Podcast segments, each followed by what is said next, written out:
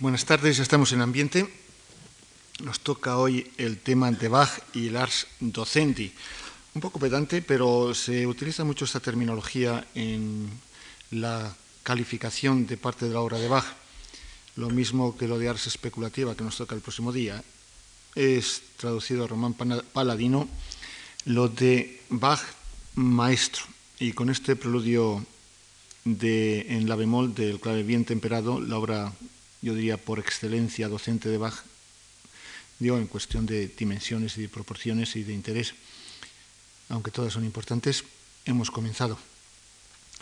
Y bueno, y antes le recuerdo que lo de ayer, por si acaso, que si quieren recibir información del curso de verano de la Fundación Complutense sobre Bach con la participación de grandes personajes, en altura yo el más grande, pero en otros aspectos eh, está Helmut Rilling, que solo puedo oírle, merece la pena desplazarse allí. Pueden, si quieren recibir información, digo, ahí en la mesita de salida, pueden inscribirse para que en su momento se la manden. Y bien, el tema de hoy, que es y el arte de enseñar, puede parecer de poca relevancia cuando tratamos de afrontar, y además que siempre lo hacemos con, de forma muy resumida, los aspectos más importantes de, la personalidad baquiana.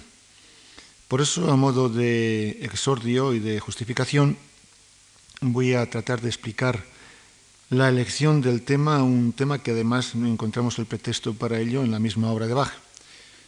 Todo intérprete ha de llegar a través del entrenamiento de años, muy duro. Ojalá no les toque un vecinito que quiera aprender a tocar el violín, el piano, o no digo yo nada más y nada menos si se dedica a la trompeta o la trompa o la tuba. Pues es que entonces se darían cuenta de lo que es el entrenamiento instrumental. Pues a través de años de entrenamiento tiene que llegar adquirir las condiciones y capacitación para poder abordar las obras de los grandes compositores con una garantía de éxito en ese enfrentamiento. Sus obras son como los peldaños hacia aquel monte Parnaso, donde moraba el dios de las artes, Apolo. Precisamente este título de Gradus ad Parnasum, es decir, escalera hacia el Parnaso eh, fue repetidamente motivo de textos didácticos, empezando por Fuchs, que nos dio el primer gran tratado de composición moderna, y lo tituló así, o Clementi con sus famosas sonatas y sonatinas. Pero no son la mayoría de los casos sus obras las que van guiando y proporcionando esas habilidades de forma continua y sobre todo sistemática. Indudablemente las sonatas para piano de Beethoven son hitos en el arte de la interpretación de todo pianista. Quien quiera ser pianista tiene que tocar Beethoven. Pero hay que reconocer que el genio de Bonn, don Luis, se revolvería o se revuelve contra el medio expresivo, ya que ese numen grandioso que desborda todo lo, todo lo imaginable humano quiere ir más allá de lo que le permitía no solamente el instrumento, sino que se revela también contra las limitaciones eh, y la propia naturaleza del teclado, las manos y los brazos que lo hacen sonar. Y es que las obras de Beethoven no pretenden resolver problemas técnicos. Su dominio se da por supuesto. Es este caso, un caso, diríamos, frecuente en muchos compositores, y no es este el caso de Bach. La, relación creación-obra frente a docencia es inmediata y el buen intérprete se habrá hecho en el contacto y el estudio constante de su obra. En el teclado, por ejemplo, irá desde los pequeños preludios y fugas, pasando por las invenciones, el clave bien temperado, las partitas, suites, tocatas, variaciones Goldberg, etc. En el órgano, esto ha supuesto siempre un, entrenamiento previo en el teclado, normalmente en el piano. Muy difícil que un niño que quiera, decir, yo quiero ser organista, papá. Pues a los 10 años, bueno, ahora ya está muy resuelto con los órganos de electrónicos, pero meter un órgano en casa es un poco complicado, aunque sea pequeño. Pues bien, el organista recorrerá desde los pequeños preludios y fugas, los de órgano, Un camino que le resolverá las dificultades a través de los preludios y fugas más fáciles, los corales, las partitas para madurar luego ya en los grandes preludios y fugas, fantasías, tocatas, la tercera parte del clavier Übung, eh, las variaciones canónicas, eh, los corales de Leipzig y rematará siempre con las sonatas en trío o los tríos para órgano, que era su título original. Es interesante que en el campo de la tecla, mm, sea cémbalo o u órgano, clavier en alemán significa cualquier instrumento de tecla, ha dedicado cuatro de las pocas obras que publicó en vida y las publica con ese título, Ejercicios para tecla, los clavier Übung. Eh, algo que también era frecuente en la época, comenzando y por aquellas mismas fechas, en la década de los años 30, con el después prácticamente naturalizado español Domenico Scarlatti o Telemann, etc. La obra de Bach marcará también la senda al violinista con las sonatas y partitas, mm, las de violín solo, las de violín con acompañamiento de las sonatas y los conciertos. Las obras de Bach son inexcusable y objeto obligado de trabajo para todo estudiante. Recuérdese que lo dije aquí en alguna de las charlas, como las sonatas de violonchelo fueron consideradas ante todo, y así se publicaron por primera vez, y esto además durante largo tiempo hasta que llegó Pau Casals, como piezas de estudio, no piezas de concierto. Lo más asombroso es que toda obra de Bach utilizada como instrumento de entrenamiento técnico eh, no decae lo más mínimo en su condición de auténtica obra de arte, que lo es por encima de cualquier condicionamiento técnico. Muchas de las, de las músicas que escuchamos de Bach son, desde el punto de vista técnico, de un refinamiento casi casi sofisticado enorme, pero se pueden escuchar prescindiendo de todos esos condicionamientos y disfrutar como pura y grandiosa música. Algo común a los preceptores musicales, instrumentales, y que se niega por la naturaleza a los vulgares.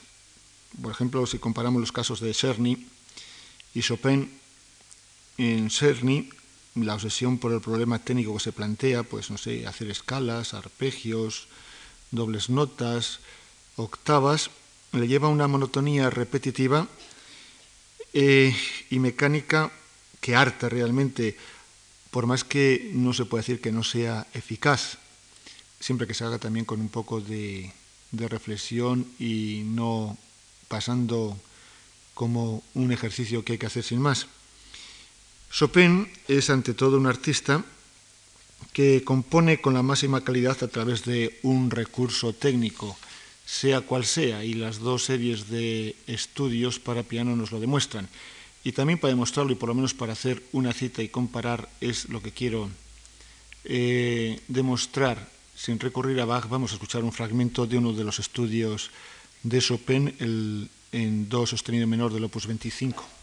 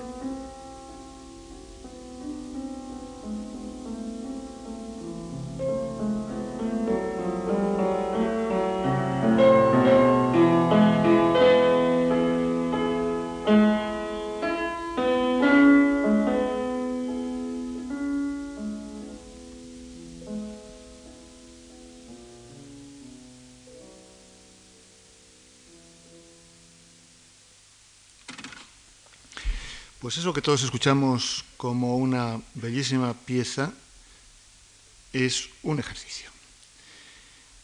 Bach, un ejercicio de la calidad de un ejercicio de Chopin. Lo que Bach, además de su actividad como compositor e intérprete, tuvo una marcadísima vocación por el magisterio. Forkel, hay que citarlo una vez más, en su biografía de Bach dedica una amplia atención a esta perspectiva de la personalidad bachiana que comienza con unas atinadas y brillantes reflexiones. Dice, hay muchos buenos compositores y hábiles virtuosos en todos los instrumentos que son incapaces de enseñar a otros lo que saben y son capaces de hacer ellos mismos. Estos o bien no han puesto una atención suficiente en el estudio por el cual fueron desarrolladas sus disposiciones naturales, o bien han sido llevados gracias a una buena enseñanza, a una cierta meta por el camino más recto y han dejado a sus maestros la reflexión sobre las causas principales de por qué tal cosa debe ser hecha así y no de otra manera. Cuando tales artistas han sido verdaderamente bien instruidos, pueden, por la práctica de su arte, ser provechosos para principiantes, pero a decir verdad no pueden enseñar. El fatigoso camino de la autodidáctica en el cual mil veces se pierde el estudiante antes de descubrir o alcanzar su objeto, es quizás el único que puede producir un maestro verdaderamente bueno. Los ensayos a menudo infructuosos y los errores cometidos les hacen conocer poco a poco el campo artístico completo. Se descubre cada obstáculo contra el progreso y se aprende a evitarlo. Ciertamente es este el camino más largo, pero quien tenga en sí fuerza suficiente lo ha de recorrer a pesar de todo y como premio de sus esfuerzos podrá llegar a descubrir su meta por un camino más ameno. Todos aquellos que han fundado su propia escuela musical han llegado a esto por tan dificultosos caminos. El nuevo, el más grato camino descubierto por ellos, era lo que diferenciaba su escuela de las otras. Es una especie de autodidactismo el que pide Forkel a quien quiera enseñar con fruto pero lo presenta como una capacidad de reflexión. La maduración interior de introspectiva para conceptualizar, codificar sus experiencias personales en el aprendizaje y en el consiguiente ejercicio profesional. Por eso continúa eh, Forkel, dice, lo mismo sucedió con la escuela de Bach. Su autor anduvo desorientado durante mucho tiempo, tuvo que pasar los 30 años y progresar cada vez más a costa de continuos esfuerzos antes de aprender a superar todas las dificultades y los obstáculos. Pero también por eso ha descubierto el camino más hermoso y encantador que probablemente exista en el dominio del arte. Solo quien sabe mucho puede enseñar mucho. Solo aquel que ha conocido peligros, que los ha soportado y sobrellevado, puede hacerlos notar debidamente y enseñar con provecho a sus sucesores cómo deben ser evitados. Ambos se reunían en Bach. Su enseñanza se convirtió por ello en la más instructiva, conveniente y segura que jamás haya existido, y todos sus alumnos siguieron, por lo menos en, algunos de los ramos del arte, las huellas de su gran maestro, si bien ninguno lo alcanzó y menos lo superó. Para ah, comenzar el camino de la composición, era muy, muy exigente. Fíjense lo que exigían nada más y nada menos. Además, suponía en todos sus alumnos de composición la aptitud de pensar musicalmente. A quien no la tuviera le daba el sincero consejo de no ocuparse más de composición. Por eso no comenzó ni con sus hijos ni con otros alumnos el estudio de la composición antes de haber visto ensayos de ellos en los que hubiera creído notar esa disposición o lo que se llamaba talento musical. Cuando había concluido la mencionada enseñanza preparatoria de la armonía, pasaba al estudio de las fugas y lo comenzaba con las, de dos voces y así sucesivamente. Kirnberger, un personaje que ya he citado más de una vez, alumno suyo y el gran mantenedor de la tradición bachiana, en su libro pensamientos acerca de los métodos, los diversos métodos de la composición, lo publica en Berlín en 1782, ensalzaba que toda obra de Bach tiene un carácter determinado, donde todo lo que embellece una obra, en ritmo, melodía, armonía, es dominado a la perfección. Su método progresivo lleva paso a paso al dominio de los recursos técnicos, de lo más fácil a lo difícil. Estoy citando palabras textuales. Por ello, creo que el método de Johann Sebastian Bach es el mejor y único. Hay que lamentar que este gran hombre no haya escrito nunca algo teórico sobre música y que su doctrina se ha transmitido a la posteridad solo a través de sus alumnos. Yo he reducido a principios el método del difunto Johann Sebastian Bach. He intentado poner ante los ojos del mundo su doctrina en la medida de mis fuerzas en mi libro El arte de la composición pura. Y son tres los niveles a los, a los cuales, o a través de los cuales se va desarrollando la actividad docente de Bach. El familiar, los hijos, los alumnos y posteriormente eh, su proyección en los grandes compositores. Vamos a ocuparnos primero de este primer capítulo, los hijos, la familia. Y es que ya si entonces era habitual el que los hijos siguieran la profesión del padre, en los Bach era esta decisión casi de imperioso y obligado cumplimiento.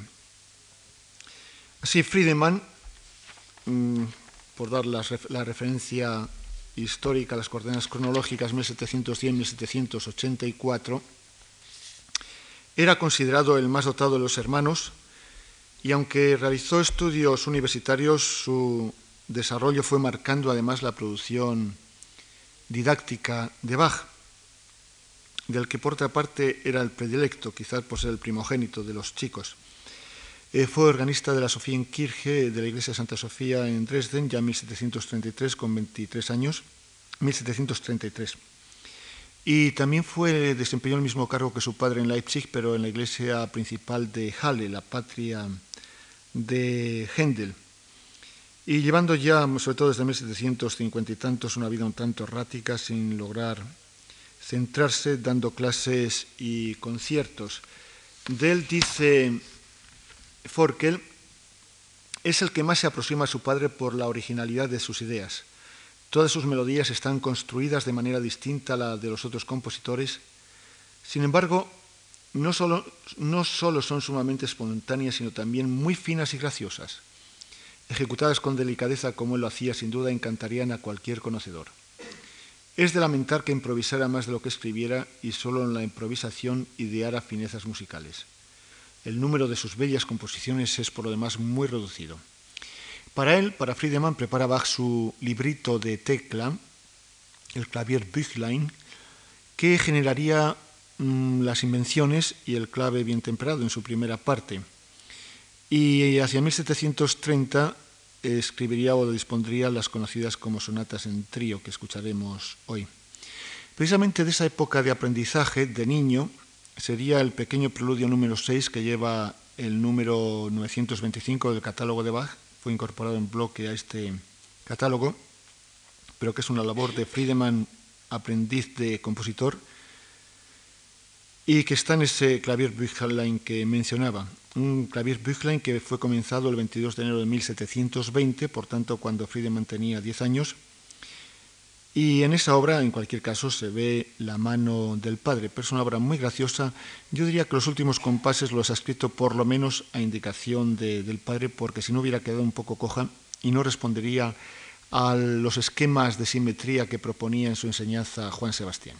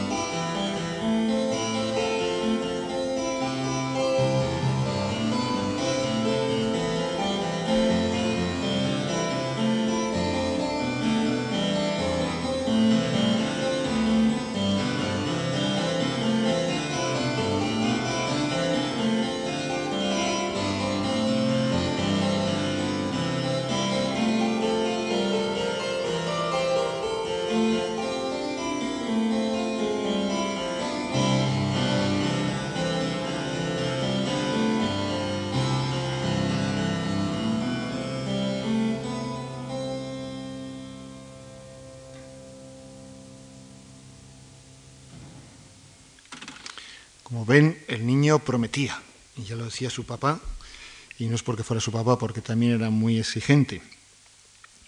Eh, Friedemann, hay un, alguien que, y no recuerdo quién, que decía que solo había encontrado dos intérpretes que fueran capaces de tocar al chémbalo y ser grandes chembalistas sin que a pasar, al pasar al órgano se notara que eran más chembalistas que organistas. Tocaban igual de bien en los dos.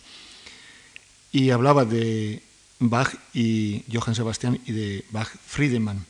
También lo decía Federico II en una carta en un, al barón van Swieten, que luego este en una carta lo informa en francés a la corte de Viena. Como organista eh, fue muy famoso y fueron sus principales, su primer eh, oficio, diríamos, su primer cargo. De una época de madurez es esta fuga para órgano que vamos a escuchar completa.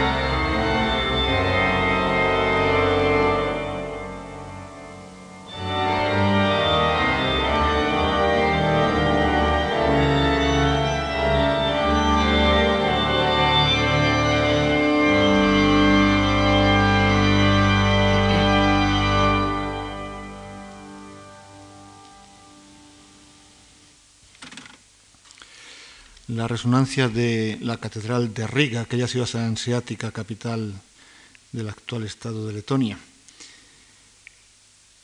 En Manuel, 1714, nace justamente unos días antes de que le nombren a Bach Concertmeister del duque de Weimar, es decir, le vino literalmente con un pan debajo del brazo el niño, y muere en 1788.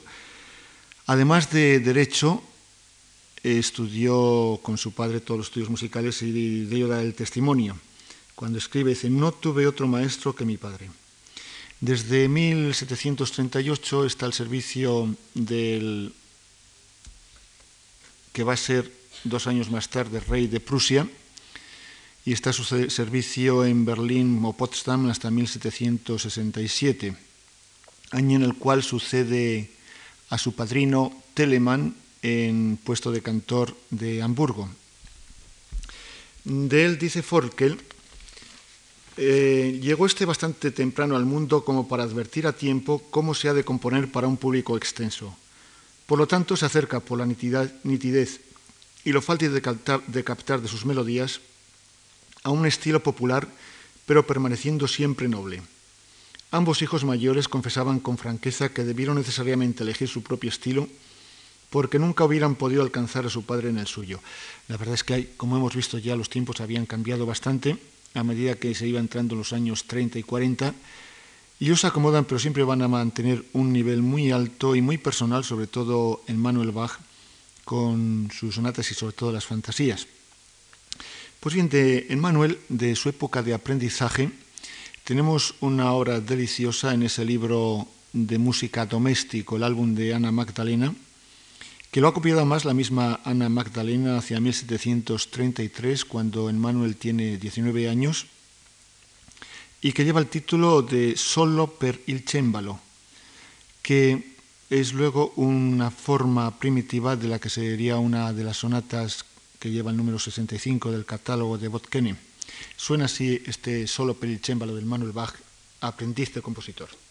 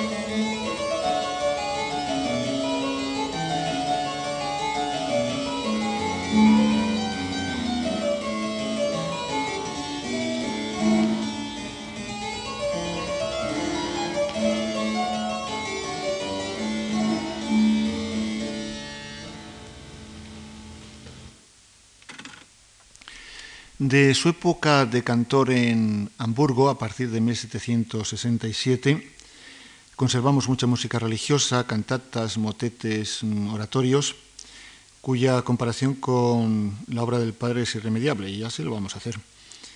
Por ejemplo, Johann Sebastian cantaba así a la resurrección de Jesús.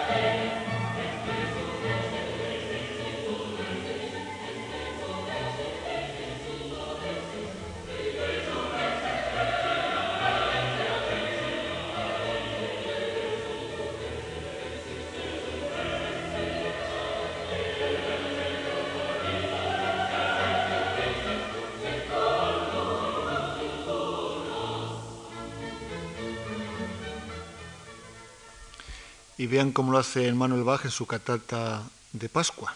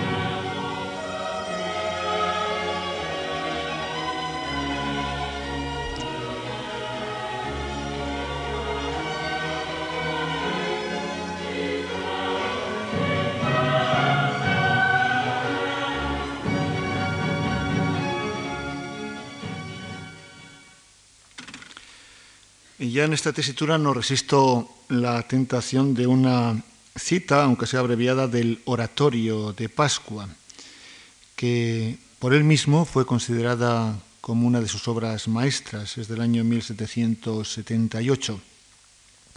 Presenta primero a modo de introducción una especie de música fúnebre ante el sepulcro y al poco surge un coro que meditando dice, Dios no abandonará mi alma en el reino de los muertos.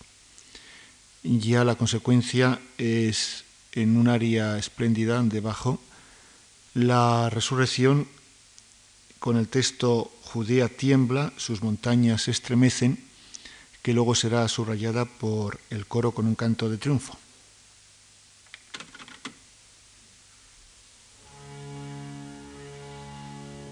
Esta es la música fúnebre.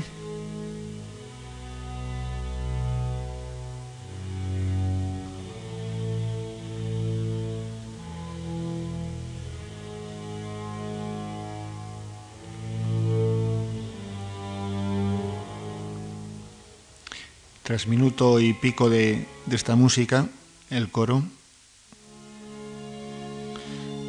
plácidamente, Dios no abandonará mi alma en el reino de los muertos.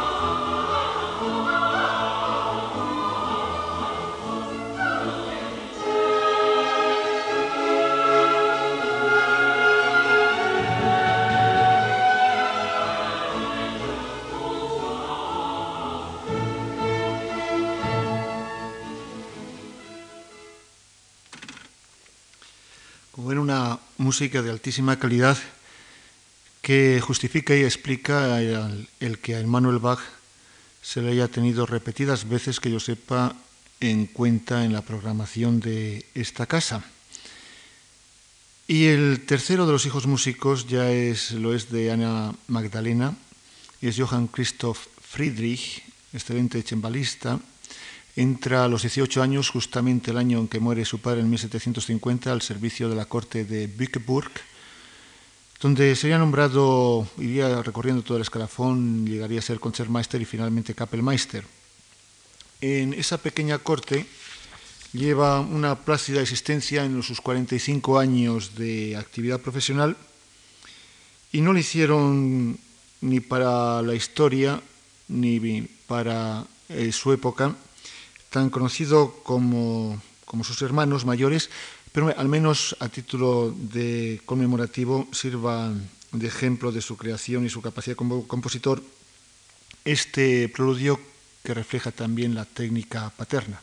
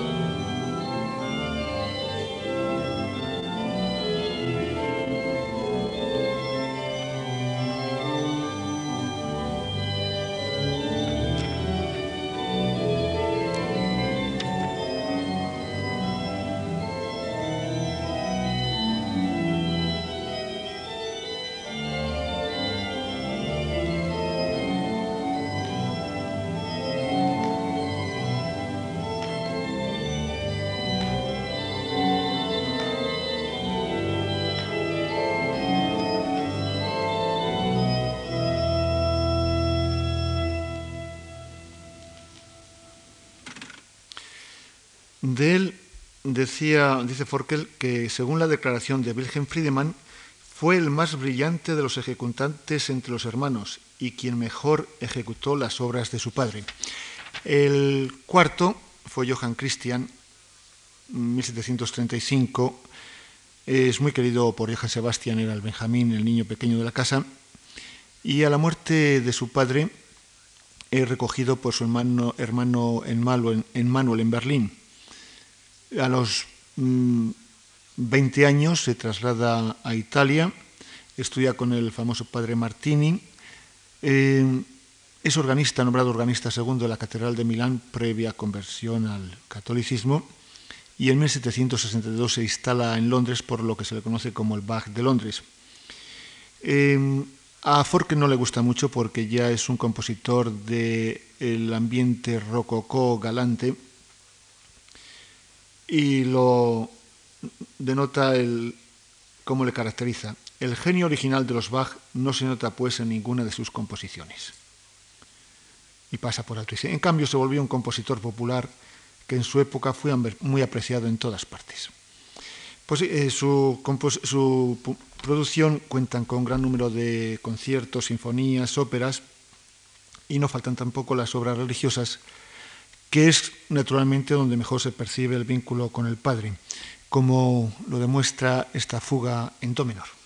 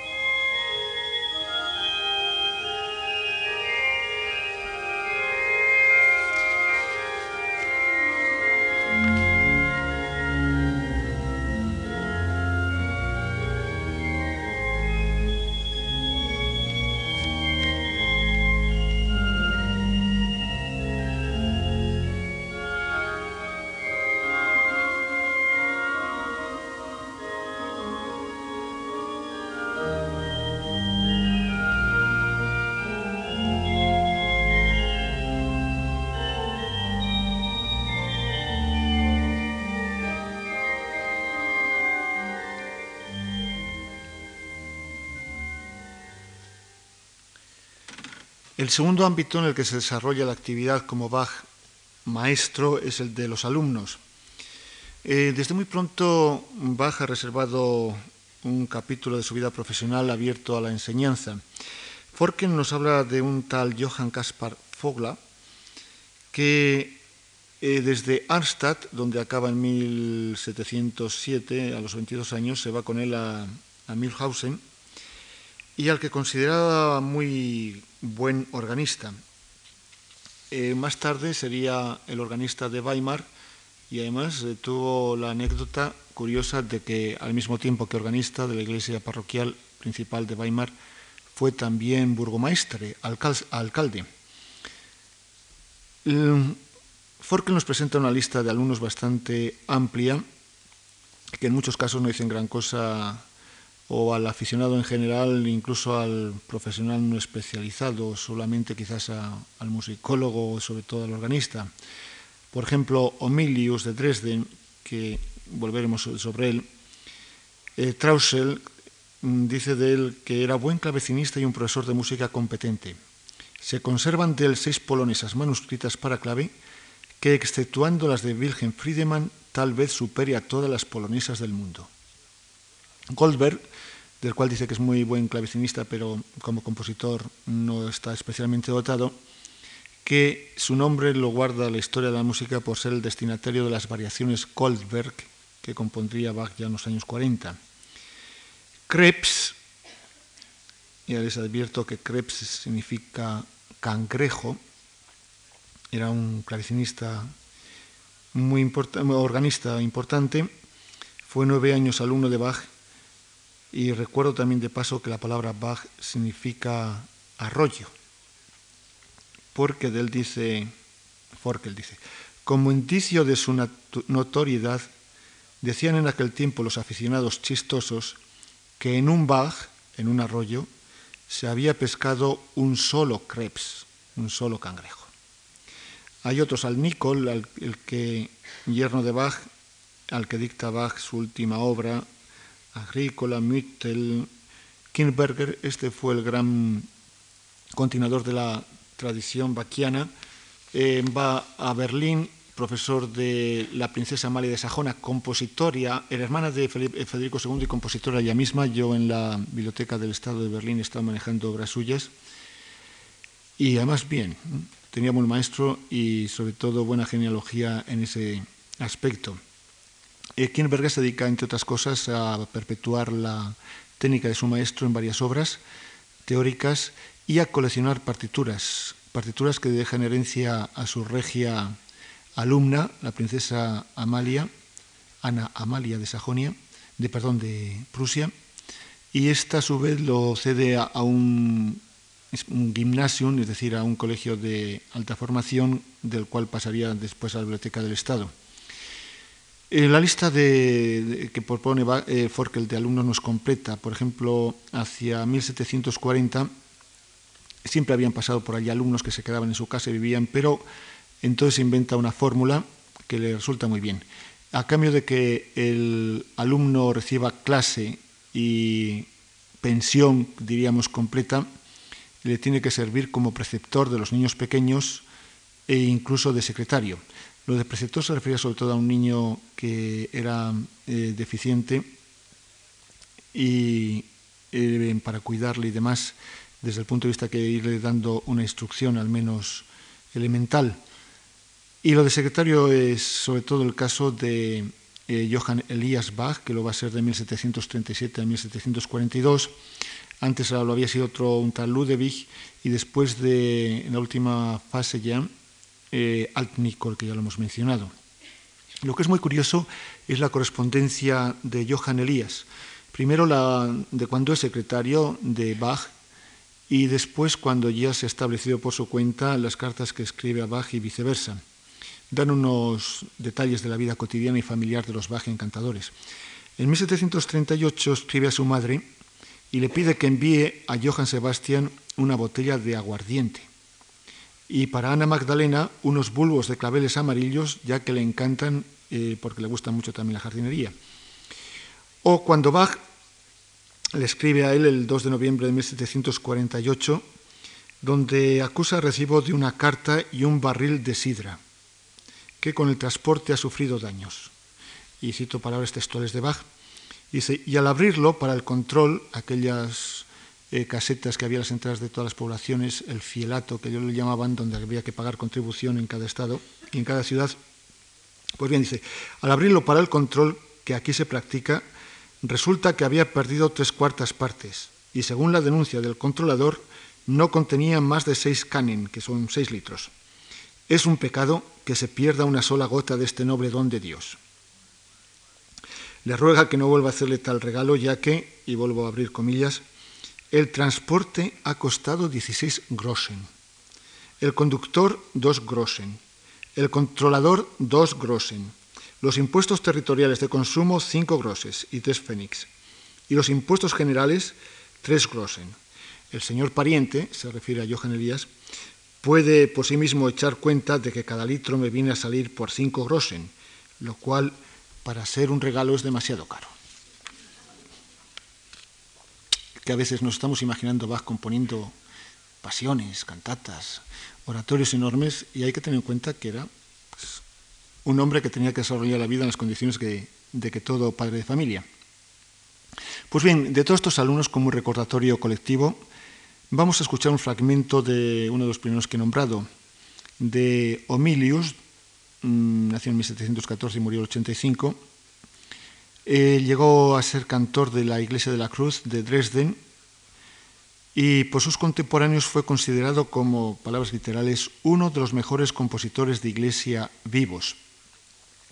La obra que vamos a escuchar es de una pasión según San Mateo, en la cual tenemos que compararlo con Bach. Realmente en el coral es la escuela de su maestro.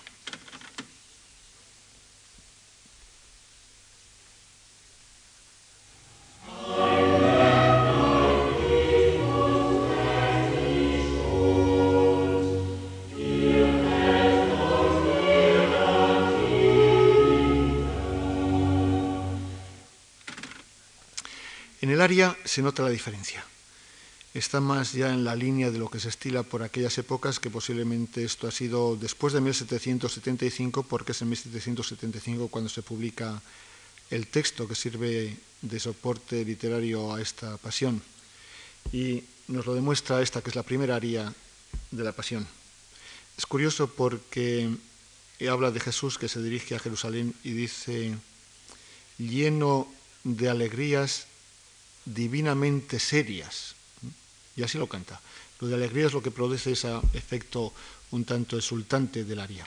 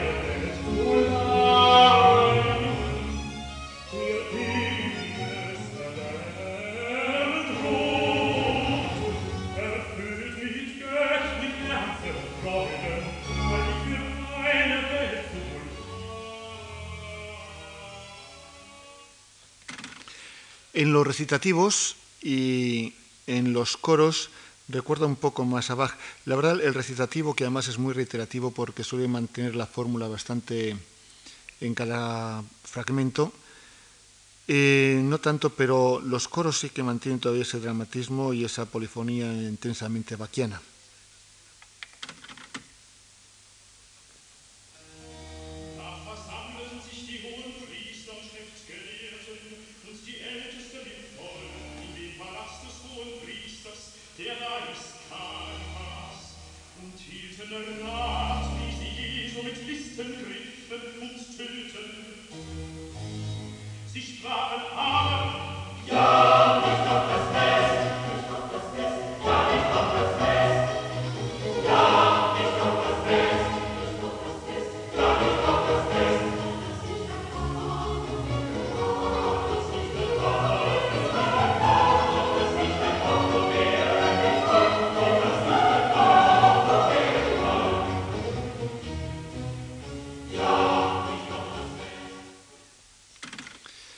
El tercer capítulo que os proponía como efecto del magisterio baquiano era la posteridad.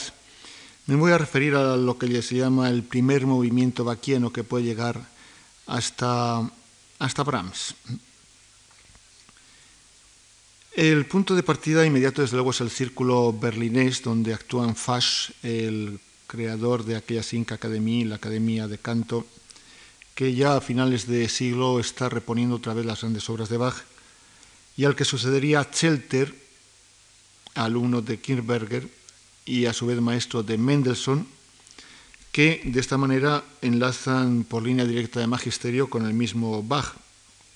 Zelter descubre a Goethe, el claviviente perado del que el gran escritor decía con gran aparato literario, me parecía al oírlo como si la divina armonía platicara consigo misma antes de proceder a la creación del mundo.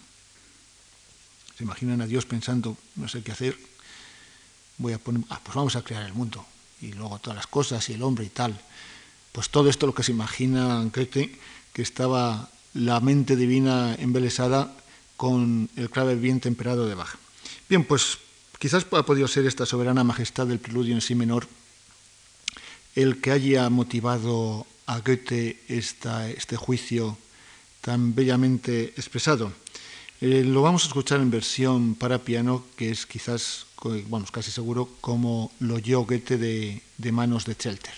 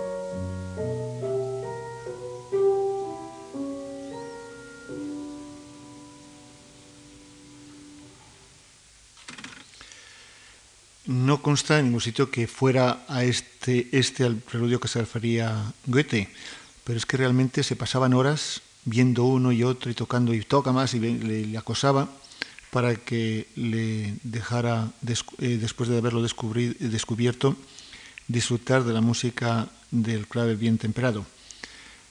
Mendelssohn, con su refinada cultura musical, traslada la sonoridad de la estética baquiana a la expresión romántica.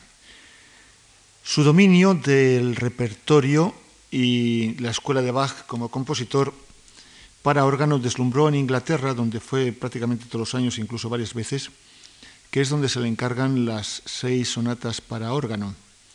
La sexta de ellas contiene las variaciones y fuga sobre el coral luterano Vater unser im Himmelreich, es decir, el Padre Nuestro luterano, que Bach acogería satisfecho como obra de algún modo también suya. Cien años más tarde, después de Bach, nos encontramos con una vuelta a lo romántico de las sonatas en trío bachianas. Les voy a proponer el arranque, las dos primeras frases del coral en su versión, diríamos, a capella de coral, y luego la variación, el inicio de cada variación con estas dos frases. Lamentablemente, la última queda mm, semi mm, interrumpida por el final de la cinta.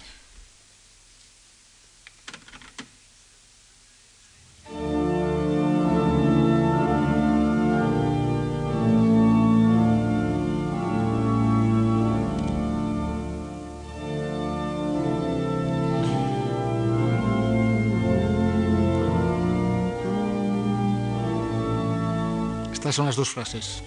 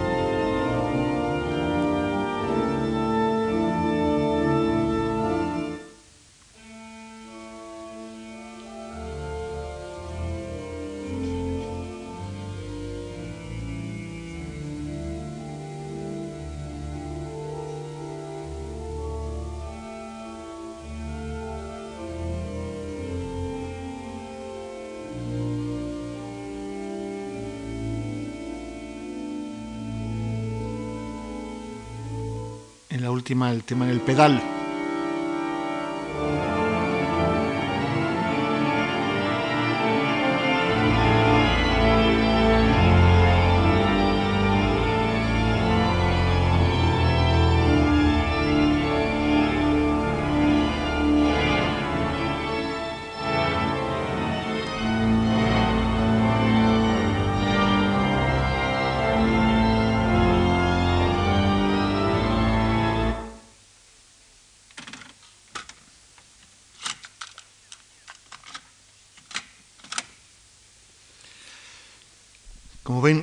Dignas de el Juan Sebastián Bach que hubiera vivido 100 años después. Mm, siguiendo por esta línea de la posteridad inmediata que vive y fomenta la obra de Bach, vive de ella y la fomenta, ni Liszt ni Schumann pudieron sustraerse a la irreprimible atracción que sobre la generación romántica ejerció Bach. Liszt, ya lo vimos, eh, llevaría al piano sus grandes preludios y fugas de órgano y compuso también sobre el angustiado tema cromático de la pasacalla de la cantata número 12, el Weinen, Klagen, Sorgen, Zagen, eh, una de sus grandes series de variaciones, o también, ejemplo de esta dependencia bachiana, es la fantasía y fuga sobre el tema Bach, dado que en alemán los nombres de las notas se designan con letras, la B de Bach es el si bemol, A es el La, la C es el Do y la H el si be cuadro. Un tema errático desde el punto de vista tonal, pero que observen cómo lo va a manejar Liszt. Las cuatro primeras notas son las notas Bach, algo que nos cuenta Forkel, que fue el dentro de la familia el que se dio cuenta de que el apellido familiar era ya en sí mismo musical.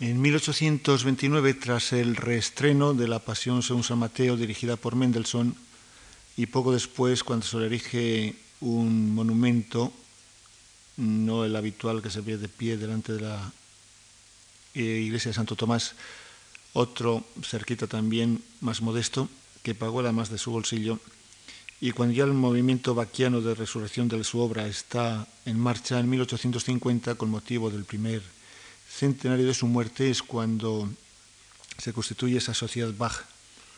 Una sociedad Bach que iría como primera misión a editar las obras del maestro y que encontró precisamente en Schumann uno de los promotores.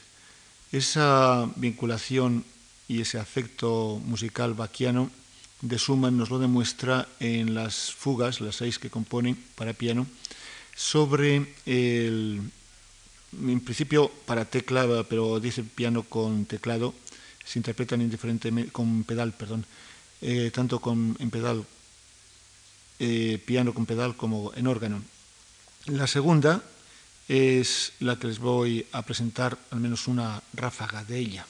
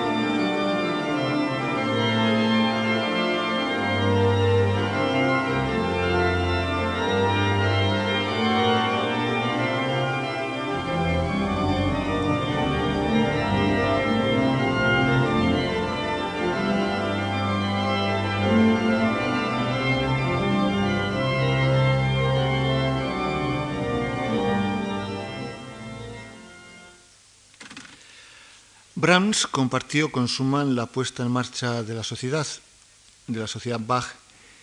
Esperaba impaciente y recibía con auténtica devoción el tomo anual de las obras completas a medida que se iban publicando. Y así cerró su ciclo de sinfonías con una pasacalla sobre el tema que utilizara Bach en la cantata 140. Se lo recuerdo cómo hace este cuarto movimiento de la cuarta sinfonía de Brahms.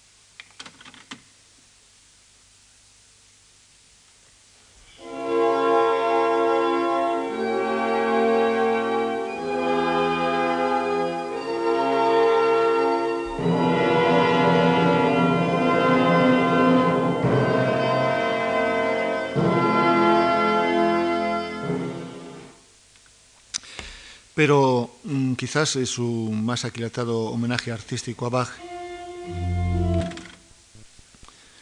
son los once corales para órgano que constituyen de verdad su testamento musical. Los compone durante su último veraneo en Bad Ischel, el sitio donde veraneaba el Kaiser, en la Sisi, en la película Sisi, allí toda la historia de inicial, bueno, inicial, cuando se encuentra con el emperador y le conoce, es aquella zona de Bad Isel idílica, verdad y bellísima. Allí veraneaba él durante muchos años y allí compone esto que sería, como digo, su testamento musical. Uno de esos corales, el Ovelt ich que además lo presenta dos veces, el texto es O mundo, te tengo que dejar. La melodía era una canción profana de 1500 de Isaac, el compositor eh, de Franconia, de que decía Innsbruck, te tengo que dejar. La vuelta del texto a lo divino lo convierte en un mundo te tengo que dejar y resume la actitud de Brahms ante la vida, ante su obra y ante Bach.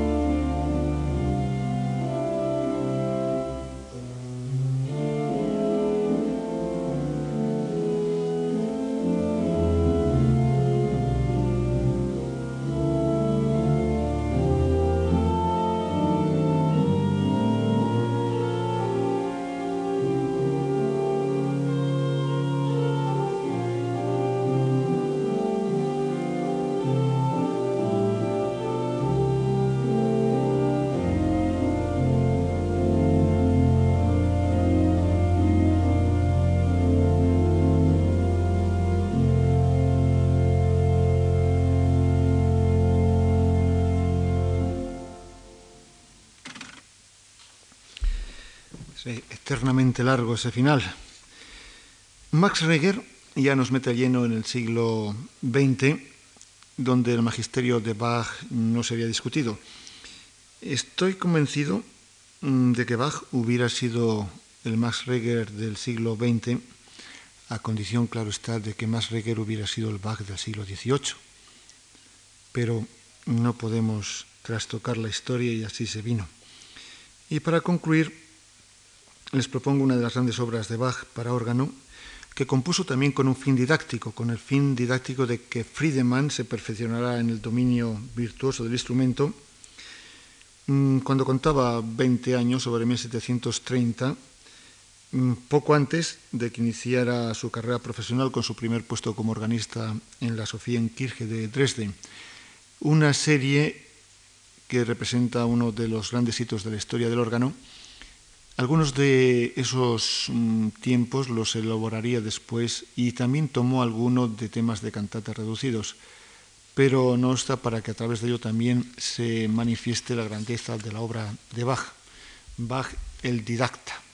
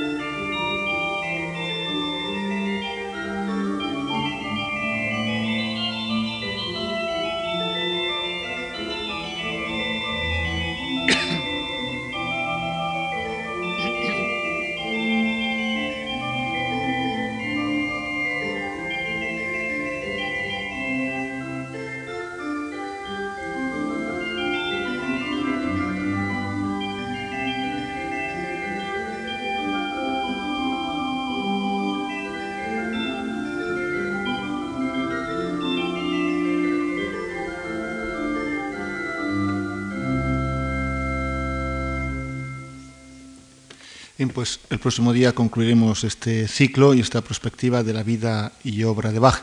No se pierdan el último capítulo. Buenas noches.